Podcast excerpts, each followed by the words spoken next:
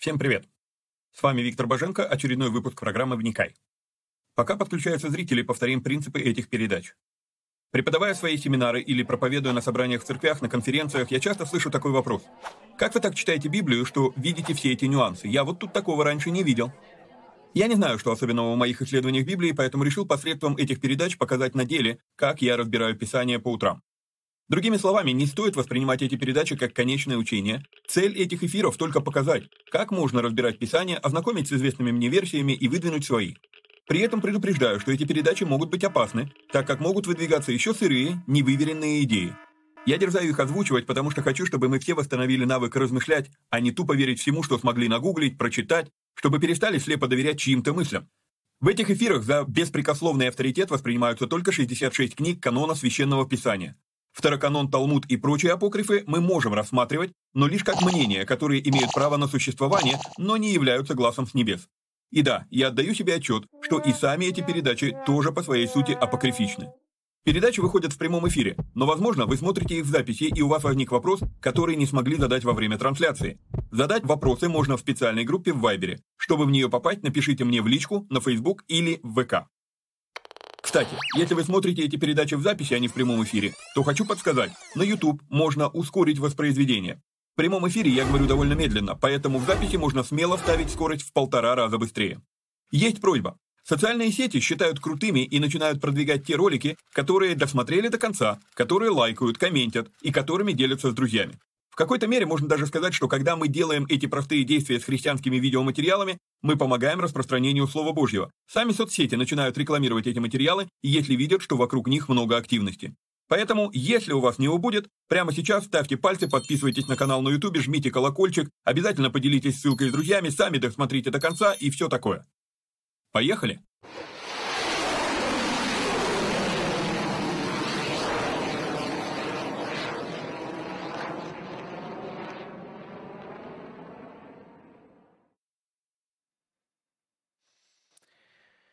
Хорошо. Привет всем отважным вникателям. Значит, у нас очередной вторник, и сегодня мы делаем с вами эфир «Вопросы и ответы». А, значит, пока была заставка, успели поздороваться Voice of the Truth. Радует нас, что он опять вернулся. Вот. А Павел пишет всем привет. Александр передает всем привет и благословений, а, шалом и благословений из зимней Алматы. Артак машет нам рукой. Вот. Александр пишет, что в заставке все работает. Ну, вроде как по показателям все хорошо. И, ну, по индикаторам, которые я вижу здесь в программе, все должно у нас сегодня, дай бог, получиться. А, Игорь говорит, добрый вечер, лайк поставил. Хорошо. Где-то, наверное, между мной и вами а, разница секунд 15, 20, 25, где-то так. Я сейчас, пока заставка была, заметил, ну, засек. Вот. Хорошо. Значит, а, переходим к вопросам и ответам. Напоминаю, значит, вот здесь вот сейчас а, должны показываться, не показываются. Почему не показываются? Почему-то не показываются. Ну, значит, не будут сегодня они показываться. И что-то случилось опять у них. А, так. Ну вот. И все проверил. И вроде как все работало. Ну ладно. Здесь должны были быть объявления о предстоящих поездках. Вот, ну ладно. Не получилось. Вот. Так, ну-ка, попробуем. А вот так вот. И это тоже не хочет работать. Ну ладно, значит, будем сегодня без титров. Ладно, вопросы. Поехали. Итак, а, с прошлой, а, с прошлой передачи вот а, остался вопрос, на который я тогда не был готов ответить. Вот, я знаю про эту традицию, про традицию, что на Тару принято указывать мизинцем. Вот, но никогда не возникало у меня вопроса, почему это так, с чем это вызвано, а, какие тому причины, но прислали вопросы, я такой, о, ну, надо бы копнуть. И что я накопал на эту тему? Я просто зачитаю. А вот, если кратко, ответ звучит так. Девир Кахан, один из а, ну, иудейских богословов, говорит буквально следующее. Я прям зачитаю его цитату, то, что я э, прочитал у него по поводу этой традиции. Что действительно любопытно, так это то, что корни этой практики абсолютно неизвестны.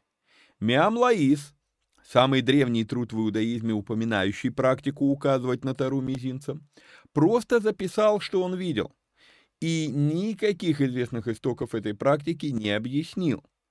Похоже, это одна из тех вещей, что началась с мелочи, но разрослась как снежный ком. И почему я решил прямо зачитать? Потому что уже когда сами а, иудейские богословы признают, что определенные практики это просто что-то, что началось с мелочи, а потом обросло как снежный ком, то это очень-очень показательно.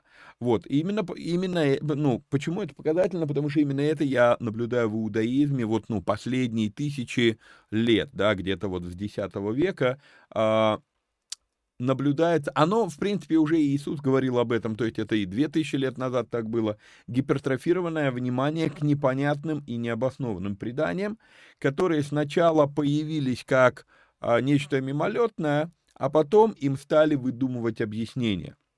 Вот. Потом появилось объяснение на объяснение, потом еще одно объяснение на объяснение и так далее, и так далее. Это то, что мы сегодня наблюдаем. Если вы а, будете внимательно смотреть труды а, иудейских богословов, то вы увидите, что они очень редко комментируют саму Тару. Они в основном комментируют то, что сказал богослов перед ними. Вот. И поэтому можно увидеть, как... А, а, ну, образно, я сейчас точную последовательность не помню, но образно, да, что, допустим, Раши комментирует Акиву, а Маймонид комментирует Раши, там а, Маймонида комментирует там Луцата и так далее, и так далее, да, то есть вот оно получается, что комментарий на комментарий на комментарий на комментарий на комментарий на комментарий, который в принципе когда-то в прошлом, в позапрошлом тысячелетии комментировал Тару. Вот. И вот это вот, вот такое вот разрастание традиции, как бы снежный ком, когда мы уже а, забыли, а, я не знаю, знаете вы эту прибаутку или нет, но есть такая прибаутка, а, по поводу того, что одна женщина каждый раз, когда готовила индюшку на День Благодарения, она все время отрезала спереди достаточно такой внушительный кусок и сзади, то есть так вот отрезала ее. Ну вот, и муж однажды, ну, и мужу это дело надоело, он спросил, ну, почему ты вот, ну, зачем ты это делаешь? Ну, не знаю, у меня мама всегда так делала. Ну, его это тогда стало, он пошел, спросил тещу, вы почему так, ну, как бы готовите индюшку? Не знаю, моя мама так делала. А мама, ну, бабушка еще жива, пошли к бабушке, спросили, она говорит, да в смысле, зачем, ну, зачем вы так делаете? Я не знаю, зачем вы так делаете. Я, говорит, так делала, когда у нас была маленькая духовочка, но теперь-то я так не делаю. Вот, а дочка у нее запомнила, потом это дело передалось внучке, и вот, вот оно вот так вот с преданиями, оно похожая картина, только они при этом еще и обрастают разными мифическими объяснениями, почему это так. Но уж если вот, ну, уж если а, люди типа Давира Кахана говорят такие вещи, что вообще непонятно, откуда это взялось, и это просто как снежный ком, то я склонен этому а, верить. Вот, окей. А, ну, тому, что объяснения этому нет. А, вопрос номер два. А, как правильно молиться во времена смут, мятежей и бунтов? Или бунтов, как правильно кто знает, как правильно, напишите мне в комментах, бунты или бунты. А вот. Человек имеет свободную волю и право выбора. Существует закон сеяния и жатвы. Благодать действует для смиренных. Кто, измен... Кто изменит злые умыслы в сердцах людей, если они закрыты для Бога? Разумеется, сейчас имеет смысл молиться за стражей закона и за верующих, так как их сердца Богу открыты. Но неисповедимы пути Господни его промысел. А, ну, здесь реально очень-очень много чего намешано. На самом деле, пути Господни действительно неисповедимы. И я, а, ну, думаю, что вы уже заметили а, по моим а, там, материалам, по моим проповедям и так далее, и так далее, я из тех людей, кто свято верит в свободу выбора. Вот свобода выбора у человека остается всегда. И в том числе у нас остается свобода выбора а, заблуждаться, дописывая к словам Бога то, чего он не говорил. По поводу начальства и властей. А в Новом Завете мы неоднократно видим призывы молиться за начальство и власти, да, и быть покорными властям. Но, вы знаете, вот прям готовясь к этому эфиру, специально перепроверил. Я не нашел ни одного обетования в Библии, в Новом Завете, где сказано, что если я буду молиться за начальство и власти, то начальство и власти станут хорошими. Или, что если я буду покорен властям, то они вдруг станут хорошими. Вот нигде я этого не нашел. А в качестве примера возьмем самое знаменитое а, на эту тему писание. Это у нас идет 1 Тимофея, 2 глава, с 1 стиха. Значит, Павел пишет, Итак, прежде всего, прошу, мол, э, прошу совершать молитвы, прошения, моления, благодарения за четырех... За, э, думаю, про четыре типа возношений к Богу, и меня коротит. А, за всех человеков, да? Благодарение за всех человеков. Второй стих. За царей и за всех начальствующих, дабы проводить нам жизнь тихую и безмятежную, во всяком благочестии и чистоте, ибо это хорошо и угодно Спасителю нашему Богу, который хочет, чтобы все люди спаслись и достигли познания истины. Окей, что мы здесь видим? Павел призывает молиться нас за всех начальствующих, не чтобы они стали хорошими, а вот вам прям выделю этот стих, чтобы нам проводить жизнь тихую и безмятежную, да еще и во всяком благочестии и чистоте. Вот это угодно Спасителю нашему Богу. Отдельно подмечу, что когда здесь говорится про безмятежную жизнь, это на греческом слово а, хайсухиос, вот, а, я думаю, что синодальный перевод очень точно поймал смысл этого слова. Проводить нам жизнь, ну ладно, тихую, безмятежную, то есть мы, у нас, у нас сложилось впечатление, вот современное, современное понимание, а, безмятежное, это, это где-то вот на уровне парадис, да, это где-то на уровне рая. Но давайте посмотрим, что такое без мятежа. То есть, если ты молишься за начальство и власти, то из тебя уйдет мятеж. Другими словами, молитва за начальство и власти меняет не их, она меняет тебя. И ни в Римлянах 13 глава, ни в послании Титу, ни у Петра я не вижу обещания, что от наших властей изменятся власти. Зато по контексту я везде вижу обещание, что от наших молитв изменяемся мы. И вот тут вот как раз, как вы и задали, а, переключусь на вопрос, да, как вы и задали, сказали вот эту фразу здесь, да, благодать действует для смиренных. То есть я буду смиренно молиться, Бог явит свою благодать. А, при существующих властях. Можно, конечно, остановиться и прям подробнее поговорить, почему это так.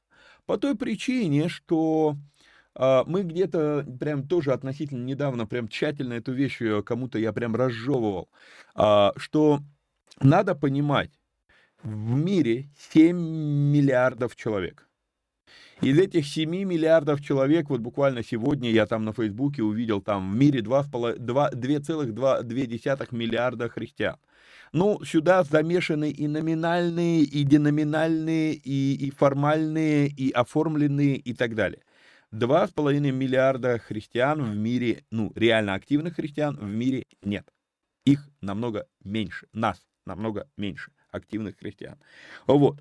А остальные выбрали не быть покорными Богу.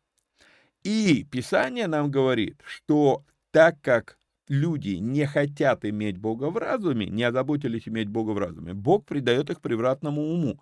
Соответственно, и власти будут, ну, соответственно, этого. То есть это, ну, э, есть старая русская фраза, что каждый народ имеет то правительство, которого он заслуживает. Ну вот. И поэтому здесь надо понимать, что вот если будет нас, если нас действительно треть мира активных христиан 2,2 миллиарда, да, и если все начнут молиться о том, что, ну, молиться за начальство и власти, то я подозреваю, что по закону больших чисел Богу проще будет изменить власти, да, слишком много людей молятся, чтобы жизнь была, а им, а тем, кто молится, он обещал жизнь тихую и безмятежную, надо этим людям создать такую жизнь, проще власти поменять, вот, но когда 5-10 человек в стране на 143 миллиона реально готовы благословлять власти и молиться за них по обетованию, им проще вот в качестве исключения дать жизнь тихую и безмятежную, чем, ну, а остальные-то, ну, окей, вы хотите, чтобы, ну, у вас были такие, вы хотите грешную жизнь, хорошо, вот вам грешная власть. Ну, все очень просто. А здесь много-много можно еще добавить, да, то есть почему я не верю в демократию, потому что это бредовая вообще идея, что грешники выберут праведников во власти, да. Вот, мол, демократия позволяет э, выбрать лучшего, э, лучшего во власть. Не будет толпа желающих грешить, выбирать лучшего во власть. Она выберет лучшего грешника, который позволит им грешить и не будет тыкать в них пальцем. То есть, ну, как бы, тут, тут настолько все логично, ну, а, короче. Вот. Итак, а, еще к вопросу, да, Бог смиренным дает благодать. Я буду смиренно молиться за начальство и власти, и Бог явит мне благодать. Но вот в чем дело. Вспомните жизнь Павла, и вы увидите, что благодать бывает разной. Например, он называл благодатью Богом данную ему возможность встать перед правителем. Пусть он даже оказался в данном случае осужденный, но зато он проповедовал ему Христа. Это тоже благодать. То есть не всегда мы, мы, мы, мы слышим слова любовь, благодать, там, милость и так далее, и мы э, вписываем свой смысл в эти слова, но вы посмотрите, как эти слова использованы в Библии, вы увидите, что у этих, ну, совсем другой смысл. Бог за этими словами видит не то, что мы, о чем мы мечтаем. Вот. А вопрос номер три. Здесь надо, наверное, какую-нибудь кнопочку такую делин, да, как, как в играх. А вот такой вопрос. Можно ли хотя бы теоретически представить, что канон Библии будет расширен? Ну, не, не, не отследил я, что здесь Библии с маленькой буквы написано, но я говорю, вы как мне вопросы присылаете, так я их сюда и выкладываю, я, ну, не редактирую. Вот. А можно ли хотя бы теоретически представить, что канон Библии будет расширен? Вот у католиков другой канон, нежели наш. Есть, есть же признанные пророки. Почему они не могут быть наравне с библейскими? И богодухновенные книги тоже наверняка есть. Ну, здесь а, я так много написал, что, наверное, лучше будет, опять же, просто зачитать. Вот. А, во-первых, вот у католиков другой канон. Канон католиков был расширен только с одной целью. Это был 16-17 век, а он был расширен только из-за того, что протестантизм стал набирать обороты, и протестанты наезжали на католиков по поводу идолопоклонства перед статуэтками. А вот. И поэтому, а, а так как а, второканонические книги, по, там как бы там есть момент, что позволено создавать себе кумиров, вот, позволено поклоняться э, перед идолами, то давайте вот мы это дело добавим, это будет в каноне, и все, и протестанты не могут нам ничего против этого сказать. По крайней мере, такую версию выдвигает Питер Шелли, ну вот, в той книге, которую мы уже неоднократно обсуждали, «История церкви для простых смертных или языком для простых смертных, я не помню, как ее на русский назва, э, перевели. Вот. То есть здесь это первое, что надо понимать. Канон православных такой же точно. И та же самая причина. Просто здесь иконы, там статуи. Вот и все. Вот. Теперь, возвращаясь к вопросу, можно, хотя бы, можно ли хотя бы теоретически представить, что канон Библии будет расширен? Ну, во-первых, Представить можно все, что угодно, тем более теоретически, поэтому здесь не вижу проблем. Ну, например, а, на сегодняшний день в США существует а, такой перевод, а, не путайте, э, есть перевод Библии или версия NIV, New International Version, да, несколько раз его переиздавали. И поэтому в некоторых случаях прям очень важно смотреть. То есть, если человек читает по NIV, то какого года? А вот, потому что чем дальше редактируется под видом того, что якобы лингвисты поняли больше про этот язык, якобы э, стали доступны новые археологические данные и так далее, и так далее, они меняют текст перевода, говоря, что вот, мол, ну теперь мы понимаем текст оригинала лучше. Окей. Нет проблем, такие ревизии периодически есть, даже есть синодальная, а, синод, а, синодальный перевод, как он называется, уточненный синодальный перевод 2012 года, да, то есть синодальный, но с корректировками. То есть здесь я не, в этом проблем не вижу. Однако, лет 10 назад прошла информация о том, что в Америке издан э, NIV перевод для извращенцев. Я по-другому это назвать не могу. Что они сделали? они а, максимально постарались а, перевести Библию без пола. И здесь вот тут вот очень важно понимать, что такое английский. Ну, английский, он прям как будто бы создан для этих извращенцев. Я не знаю, может быть, в немецком, другие языки я не знаю, а, но вот в английском, в русском языке, если я говорю слово, ну, пошел, то это однозначно, это мужской род пошла однозначно мужской род, э, женский род, да? То есть сам глагол сам по себе э, имеет э, гендерный оттенок. Э, а в английском можно сказать went, да, пошел или пошла, и это слово ни о чем. Например, у нас возникла такая дилемма, когда э, мы стали переводить Холли Фуртик, да, ну окей, когда Стивен обращается в зал, ты, ну, и я это перевожу, как бы, ну, более распространено все-таки все переводить в мужском, в мужском роде, да, вот, там, что ты, ду, э, там, ну, что, думаешь, это нейтральное у нас слово, там, ты сел, да, или ты села, ну, и я говорю там сел, да, а, ну, такие вот, то есть а, глаголы, у нас много глаголов гендерно, э, скажем так, предопределенных, да, вот, в английском это нейтральное слово, и вот когда Холли выходит на сцену, и она говорит, обращается в зал, и она говорит фразу «you thought I said», да, то есть, и вот как мне перевести? Ты подумал, я сказала, да, или ты подумала, я сказала. Вроде как говорит женщина. Ну, мы для себя как бы приняли. То есть, ну, в ан- в англоговорящим даже непонятна эта проблема. Вот. И, и мы для себя приняли, ну, так как говорит девочка, то все будет, ну, максимально все будет в женском, в, жен, в женском роде, да. Вот. В английском языке такого нет. Вот. И поэтому там очень легко отказаться, вообще полностью уйти от всяких гендерных привязок, то есть и сделать вот такой вот э, обесполенный Э, перевод Библии. И они это сделали. Но вот в чем проблема. Иврит – это язык тоже с гендерно предопределенными глаголами. Более того, язык основан на глаголах. Иврит – это язык действий, язык глаголов. И, и там глаголы, там, там у нас два окончания, мужское и женское. Ну, не, наверное, больше у нас тоже окончаний – мужское и женское. Короче, у них четыре разных окончания могут говорить о мужском и женском роде. Вот.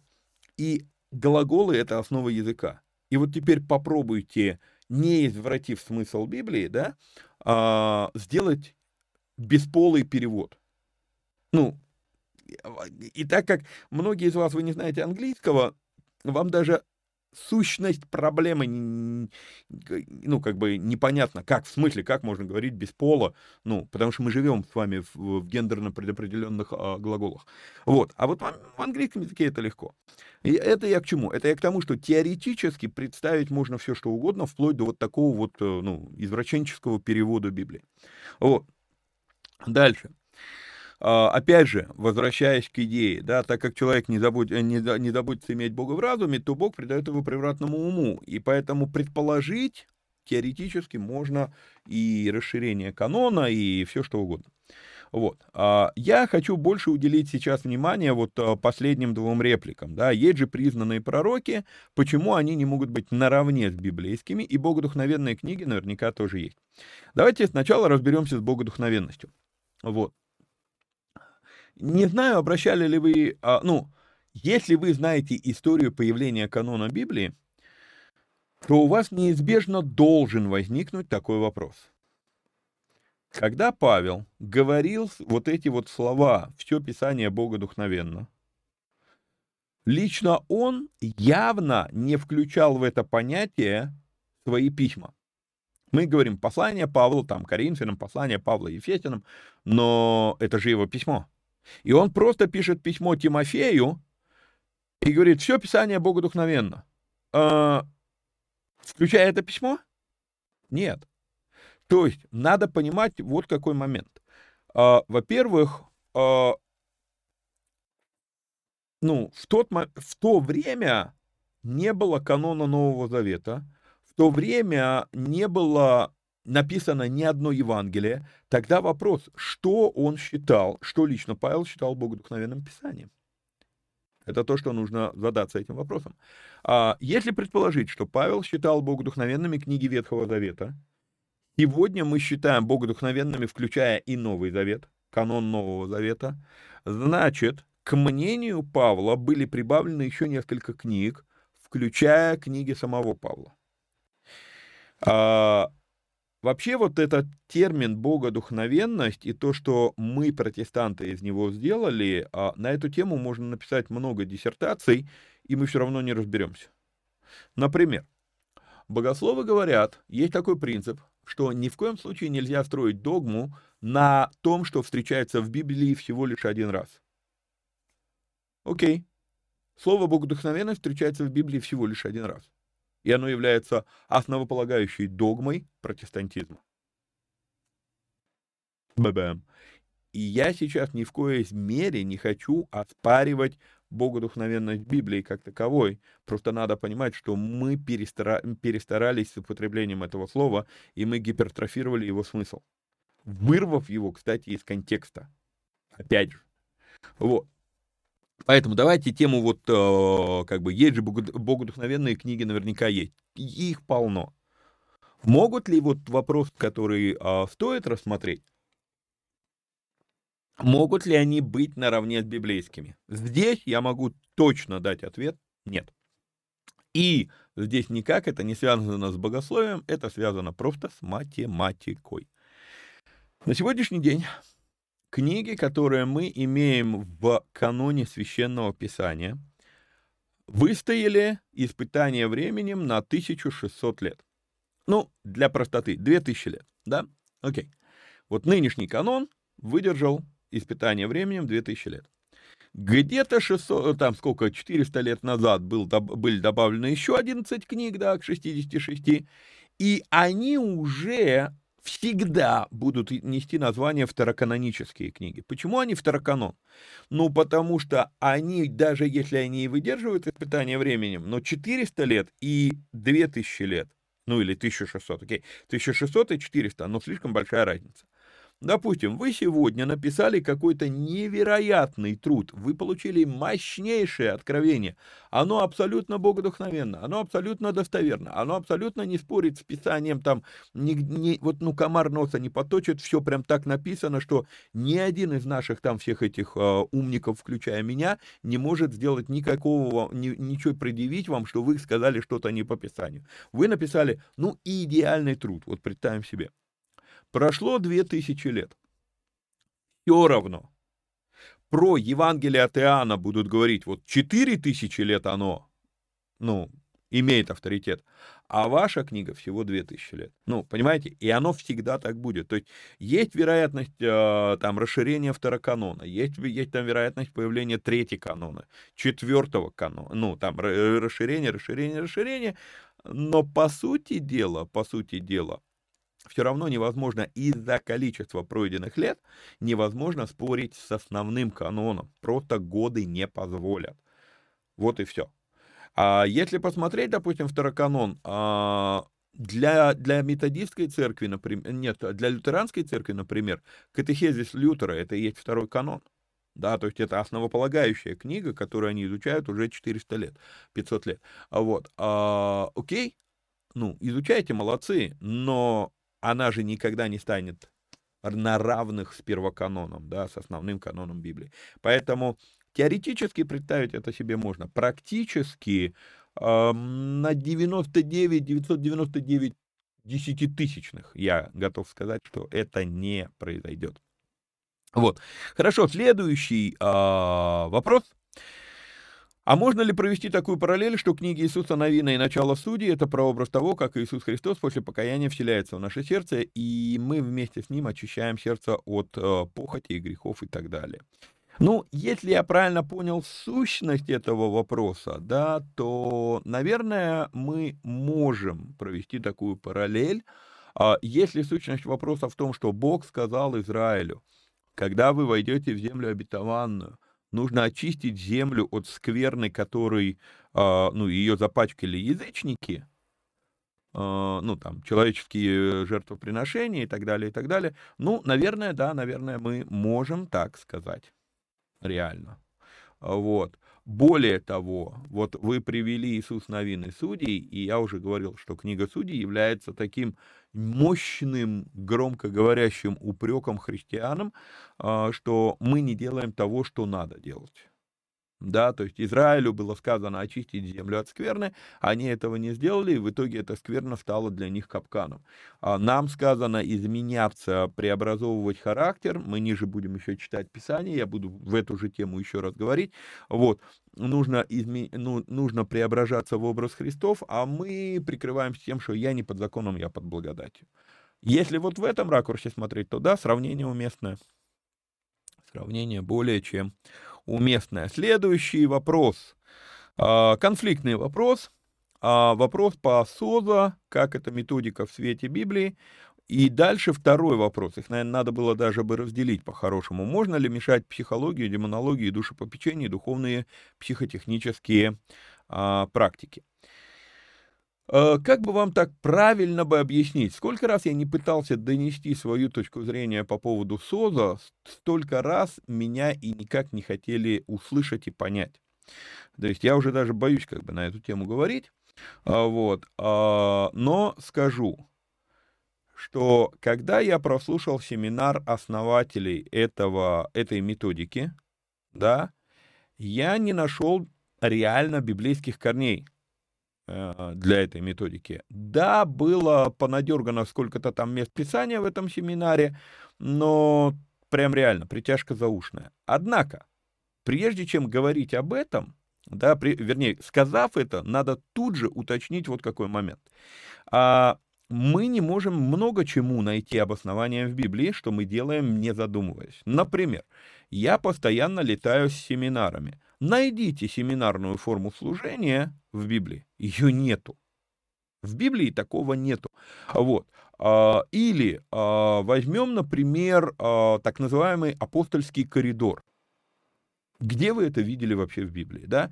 Или возьмем как пример вообще просто банально использование проекторов для того, чтобы показывать а, Библию на, на стене, да? Там или а, жидкокристаллические эти мониторы, или а, использование микрофонов, да? То есть есть много чего, что мы используем, что мы видим как бы как это сказать, наверное, вот тут вот самое актуальное будет по плодам их судить их, да, то есть мы видим от этого пользу, и мы не видим а, от этого вреда.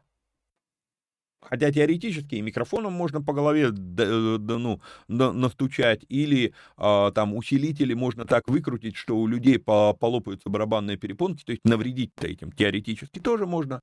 Вот. То есть, но, но надо понимать, что ну, уже давным-давно далеко не все, что мы делаем в церкви, ну, как бы имеет библейское основание. Это не значит, что это плохо.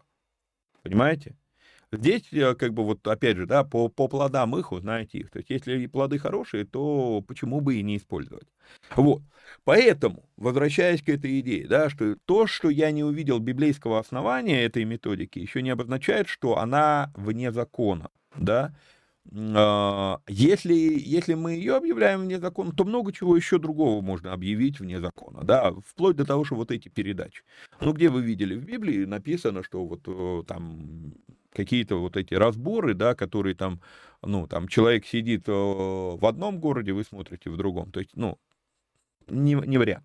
Вот, вот второй, вторая часть вашего вопроса. Можно ли мешать психологию, демонологию, душепопечение духовные психотехнические практики? А, Я бы не стал этого делать. Это очень опасно. Во-первых, начнем с того, что из четырех названных вещей реально всего лишь одна. Вот. А остальное это в большой степени просто бу- буйная, плод буйной фантазии. Вот. И когда вот это еще и намешано между собой, то вот тут вот, конечно, ожидать хорошего плода трудно. Поэтому вот, вот эти названные четыре практики мешать между собой, ну, мягко говоря, а, не стоит. Поехали дальше. А, коротенький совсем вопрос. А, заклятое взял Ахан. Это у нас начало книги Судей, э, книга Иисуса Новина, когда они пошли брать Гай, и был там человек, который взял, ой, Гай, они пошли брать Иерихон, вот, и в Иерихоне Ахан взял заклятое, да, вот, э, итак, такой вопрос, заклятое взял Ахан, а Господь говорит о всем народе.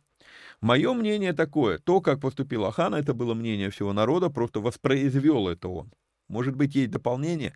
Ну, дополнения быть не может по той причине, что я не согласен с такой точкой зрения, поясню сейчас почему. Во-первых, могли ли все подумать, о, я тоже хочу это взять? Да, конечно, могли. Все мы люди-человеки, а, все мы грешные. А вот было ли так на самом деле? Подумали ли все израильтяне, воины, что я хочу что-то взять? Я сомневаюсь только из-за того, что когда я смотрю на возмездие за это, то я вижу, что пострадал только Ахан. Да, пострадало там сколько-то тысяч человек, я сейчас цифру не помню, которые пошли брать Гай. Вот. А, они пали жертвой этого. Я не думаю, что они были наказаны за свои мысли. Если бы Бог нас за мысли наказывал, то, ну, я думаю, что из христиан не осталось бы никого в живых уже давным-давно. Вот. А вот то, что Ахан сделал это, да, поэтому он был наказан. А, ну, короче, я не думаю, что это нет, мне кажется, эта версия не, не, не актуальная. Поехали дальше. А, следующий вопрос. А, в общем, отрывок понятен. Так, это я вырезал, а, потому что вопрос был очень большой. Так, читаю весь вопрос. Виктор, вот еще вопрос, прокомментируйте, пожалуйста. Нагорная проповедь Христа. В общем, отрывок понятен, но не могу понять смысл 19 стиха. Итак, кто нарушит одну из заповедей сих малейших и научит так людей, тот малейшим наречется в Царстве Небесном. А кто, а кто сотворит и научит, тот великим наречется в Царстве, в царстве Небесном. Матфея 5.19. О какой заповеди идет речь? Как можно попасть в Царство Божие, нарушая заповеди? И что за иерархия между нарушающими и исполняющими? Ну, тут сразу несколько вопросов. А, давайте откроем с вами а, прежде всего а, нет, стих мы этот открывать не будем, он тут достаточно адекватно приведен. Ну или давайте я вам его покажу. Я вам его покажу. Итак, кто нарушит одну из заповедей сих малейших и научит так людей, тот малейшим наречется в Царстве Небесном. Вот. Ну, во-первых, это тот стих, о котором а, дебаты между остроконечниками и тупоконечниками идут уже а, не одно столетие. Они идут по сей день. Вот. Начнем с того, о какой заповеди речь. Да, вот вы спрашиваете, о какой заповеди идет речь? А какая разница, о какой заповеди идет речь? О любой из них. А, и я хочу показать вам отрывок, который я специально а, так, где он у меня? Я специально его беру из Нового Завета, чтобы ни у кого не было мысли, что вот, мол, там ветхозаветные какие-то эти фразы, да. Я вам хочу показать то, что написано в, 14, в Галатам 5 с 14 стиха. Это как раз к, к, ну, к, моей, к моему ответу, к, к вашему вопросу, да, о какой заповеди идет речь, а какая разница. Ибо весь закон в одном слове заключается «люби ближнего своего, как самого себя». И дальше он говорит интересную фразу, да, он, он говорит, если же вы друг друга угрызаете и съедаете, берегитесь, чтобы вы не были истреблены друг другом. Я говорю, поступайте по духу, и вы не будете исполнять вожделение плоти, ибо плоть желает противного духу, а дух противного плоти. Они друг другу противятся, как так, так, что вы не то делаете, что хотели бы. Если же вы духом водитесь, то вы не под законом. Заметьте, что вы не под законом, только если вы водимы духом. Это Павел говорит. Мы дойдем до, до посланий Павла, я говорю, тут будет такой вынос мозга, потому что а, если вы духом водимы, то только тогда вы не под законом. Окей?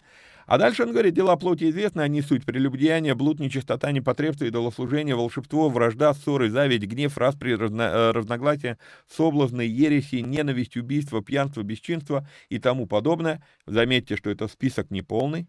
И тому подобное, он говорит. Вот. И дальше, предваряю вас, как и прежде предварял, что поступающие так Царствие Божьего не наследуют. То есть Павел предупреждает об этих вещах. Понимаете? Вот, поэтому о какой заповеди, о какой заповеди идет речь? Да весь закон в одном. Любите друг друга, да? Люби ближнего своего, как самого себя. Вот, весь закон в этом. Вот, поэтому неважно, про какую заповедь идет а, речь. Дальше. А, можно ли, возвращаю вам вопрос, можно ли, как можно попасть в Царство Божие, нарушая заповеди? А, весь вопрос, вот этот вопрос, сформулирован с неправильным а, посылом. Почему? Потому что это не мы попадаем в Царство Божье. Это Царство Божье внутрь нас есть. Иисус сказал, Царство Божье внутрь вас есть. Мы, вот если мы думаем, что Царство Божье где-то там, и в него надо попасть, то, ну да, грешник не может туда попасть, да. Но вот в чем дело. Дело в том, что мы, нас, ну, вот, вот Царство Божье, оно внутрь вас есть. Но Павел говорит, но Царствие Божье, поступающий так Царствие Божьего не наследует.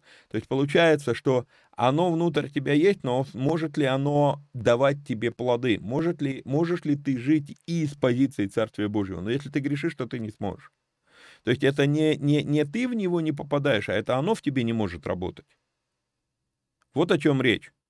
И здесь надо, ну, то есть вот, вот этот вот момент, то есть наш этот вопрос, как можно попасть в Царство Божье, если, если мы нарушаем заповеди, а, вообще это сам по себе вопрос не актуален.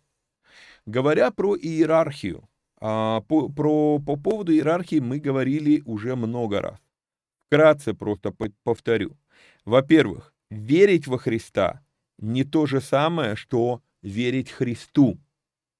Верить во Христа. Я верю, что Христос был, я верю, что это реальный персонаж, я верю, что Он Сын Божий. Окей. А веришь ли ты тому, что Он сказал, настолько, что ты готов исполнять то, что Он сказал? То есть вот верить Христу – это выше, чем верить во Христа. Но мало верить во Христа, можно еще, есть еще состояние, которое называется быть учеником Христа. Поэтому иерархия, она наблюдается, эта иерархия есть ви, ну, везде, я ее вижу сквозь все Писание, я ее вижу в первоапостольской церкви, то есть это, ну, иерархия, ничего нового в этом нет. Вот, говорили об этом много раз, просто иерархия – это норма жизни. Идем дальше. А, ну, я отвечал на этот вопрос в группе, здесь решил просто про про продублировать. А можно ли новообращенному ходить сразу на две домашние группы? Нужно ли учить приоритетности и верности? Не порвет ли человека от кучи наставников? Если можно, поделитесь своим опытом, как вы учите верности новообращенных. А, что, мы, что мы там обсуждали? Мы обсуждали, что, ну, в группе я отвечал, что надо такому человеку дать все-таки время определиться. То есть, окей, вот хорошо, в течение месяца ты можешь ходить на две группы, вот, а, но через месяц ты уже должен определиться, где ты все-таки окончательно осядешь. Конечно, человека порвет из-за а, порвет от того, что у него куча наставников. А, и это то, что я очень часто на семинарах показываю, что когда мы слушаем на том же самом Ютубе всех подряд, то у нас есть серьезная проблема. Проблема заключается в том, что когда ты слушаешь толпищу народа, и, я знаю, что мало кому а, ну, умещается это в голову, но факт остается фактом, что э, верных трактований Библии множество. И поэтому один преподает вот так, второй преподает вот так, третий преподает вот так, четвертый преподает вот так. И когда ты не выбрал, кого ты слушаешь, ты слушаешь всех подряд, у тебя голова кругом, ты не знаешь, как, как правильно. Окей? Ну вот. И вот это вот и есть как бы проблема. А, например, если, если человек ходит сразу на две группы, а, и в одной группе лидер евангелист, в другой группе лидер такой, как я, учитель, да, в одной группе будут говорить, все ерунда, надо идти на улицы и спасать погибающих, да, ну вот, в моей группе будут говорить, все ерунда, надо читать Библию, знать Библию так, чтобы прям вот, ну прям вот, ты вот, вот так вот мог решить любой, любую свою дилемму в жизни, что как, как поступить правильно, а вот Библия говорит, да, и, и, и скажите, кто из нас не прав? Мы оба правы. Но просто у одного из-за типа личности, из-за из его дарования, из-за его призвания, у одного склонность вот сюда, у другого склонность вот сюда. И все. И, и это и есть, ну, как бы, э, суть проблемы. Вот. То есть нам очень важно, очень важно э, ограничить диапазон тех, кого мы слушаем. Особенно новообращенным. Вот. А, понятно, что по христианской молодости, так как он новообращенный, в это время люди прямо горят, хочу по максимуму, хочу все, все, все взять хочу.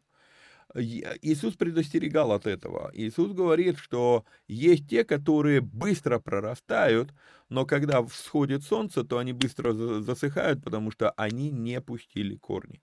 И поэтому мы, как опытные лидеры, мы должны не угошать их рвение, но тактично помочь им все-таки пустить корни, потому что, смотрите, на, ну, так как мы завели сад, я вдруг стал э, интересоваться некоторыми вещами, и знаете, я заметил, ну, я знаю, что там э, плодовые деревья, они как бы там типа 3-4 года они э, приносят плод, а потом они э, год отдыхают. Я, я как бы, я знаю, что, ну, вроде как что-то подобное я слышал с детства еще, вот. Но тут мы стали сажать деревья, и я наблюдаю, дерево растет, потом раз-раз, оно как бы, ну, один год оно дало плод, на второй год плода нет. Думаю, ну как же, должно же было быть 4 а, года, а оно вот что-то как-то через год.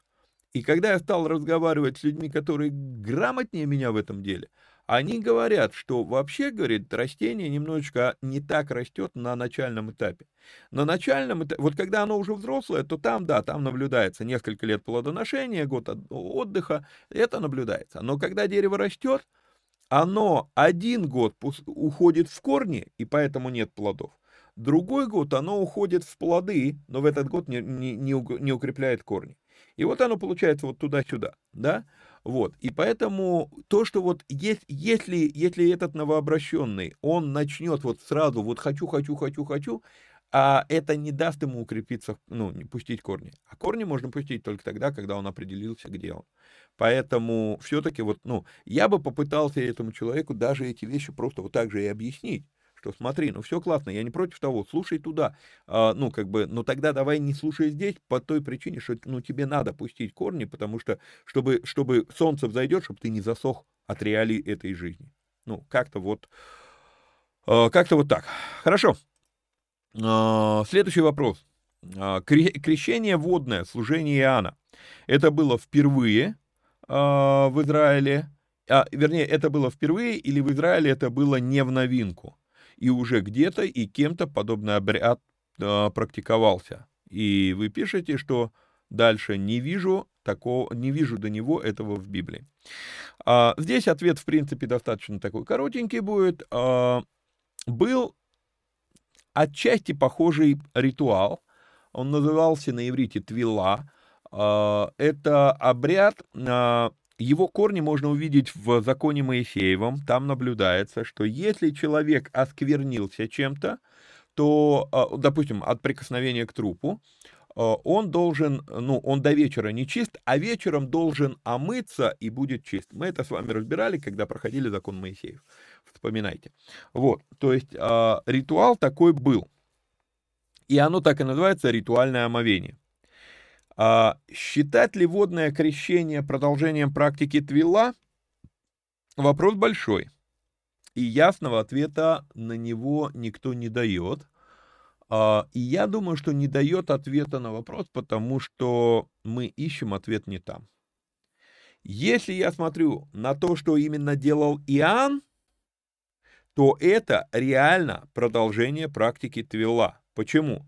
Потому что когда Иоанн это делает, он говорит, очиститесь от грехов своих, покайтесь, приготовьтесь, потому что вот сейчас придет Мессия. То есть это, это про, э, то, что делал Иоанн, это не то, что делает церковь сегодня. Это вообще разные события.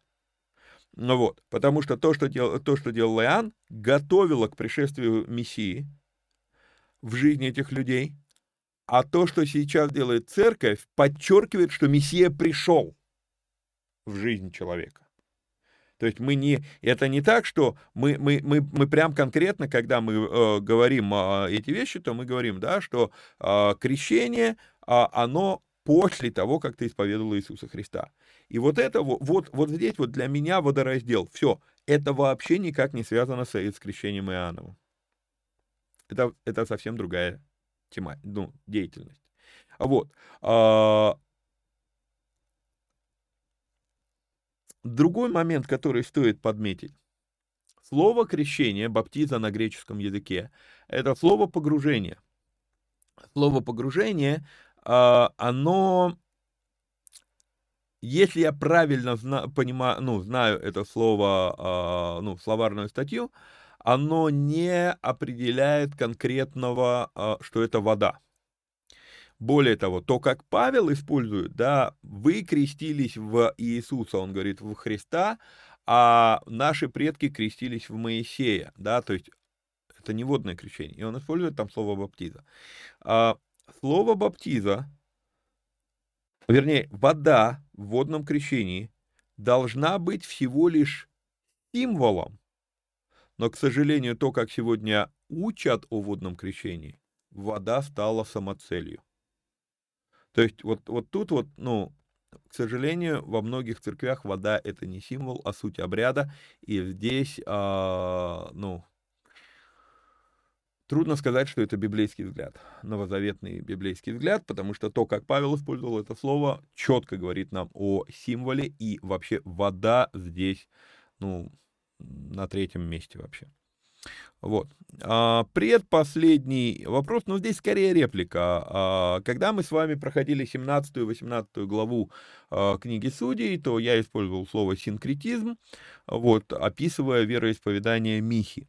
Вот. И при, пришло вот, я не знаю, это вопрос или это заявление, то есть нет ни вопросительного знака, ничего. Вот. Виктор, прошу прощения, синкретическое служение это об этом. Религиозный синкретизм, да, идет древнегреческое слово санкритос, вот, а, объединение разнородных вероучительных и культовых положений в процессе взаимовлияния религии в их историческом развитии. Ну да, как бы не знаю, в чем была ли здесь сущность вопроса, да, вот, но э, хочу пояснить все-таки, э, а, прочитаю, что я написал на эту тему, вот, да, синкретизмом называется каша из верований разных религий, Популярная сегодня идея о том, что все религии говорят об одном и том же Боге, поэтому неважно, как поклоняешься, главное, что ты поклоняешься.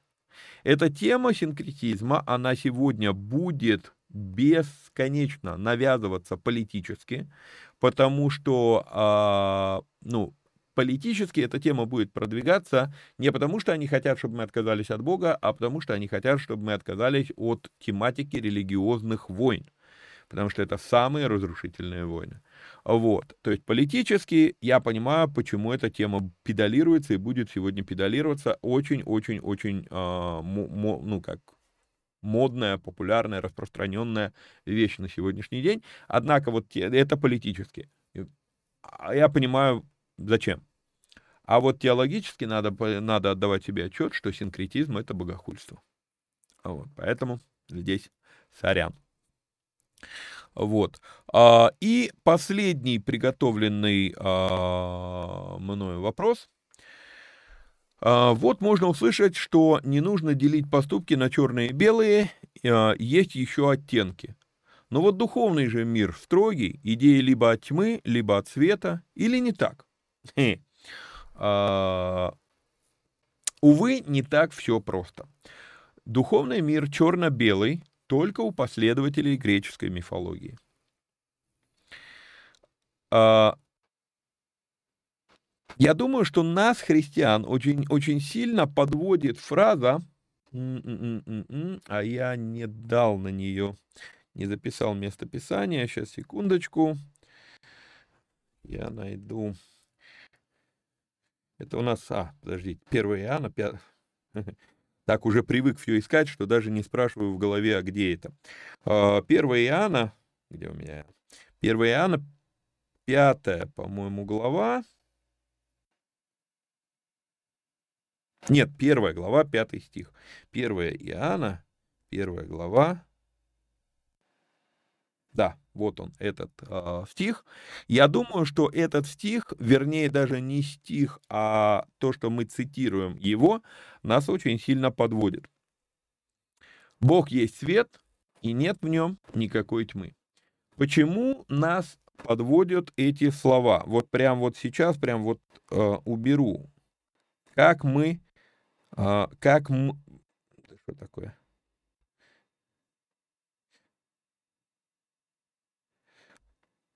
Мы цитируем только одну часть этого стиха.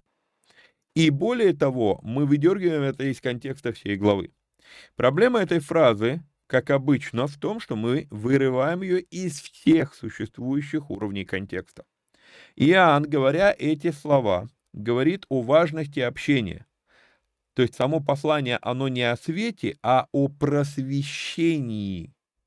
И, судя по всему, вот если мы прочитаем все послание, а, послание Иоанна, то мы увидим, что, скорее всего, он мыслит здесь, Иоанн еврей, он, для него иврит все-таки родной язык, и он мыслит, скорее всего, здесь понятием «ор», ивритское слово «ор». Ивритское слово «ор» означает «свет», но не только как физический парадокс, а еще и как озарение, осознание, то есть а, ор — это прозрение. Ты не можешь прозреть, если нет света, и поэтому это слово очень часто используется как свет. Да? Вот. Но нам с вами не, не менее важно обратить внимание на Бытие первая глава со второго стиха. Я не знаю, обращали ли вы когда-либо внимание на, это, а, на этот отрывок, а, на, на, вернее, на этот факт в отрывке. Но вначале сотворил Бог небо и землю. Земля же была безвидна и пустая, и тьма над бездной, и Дух Божий носился над водой, и сказал Бог, что? Да будет свет. Заметьте, что тьма была уже. И только потом появился свет. То есть мы, когда вот это, вот если я выдергиваю из, из контекста фразу «Бог есть свет», то, подождите, свет был сотворен, а Бог начала не имеет.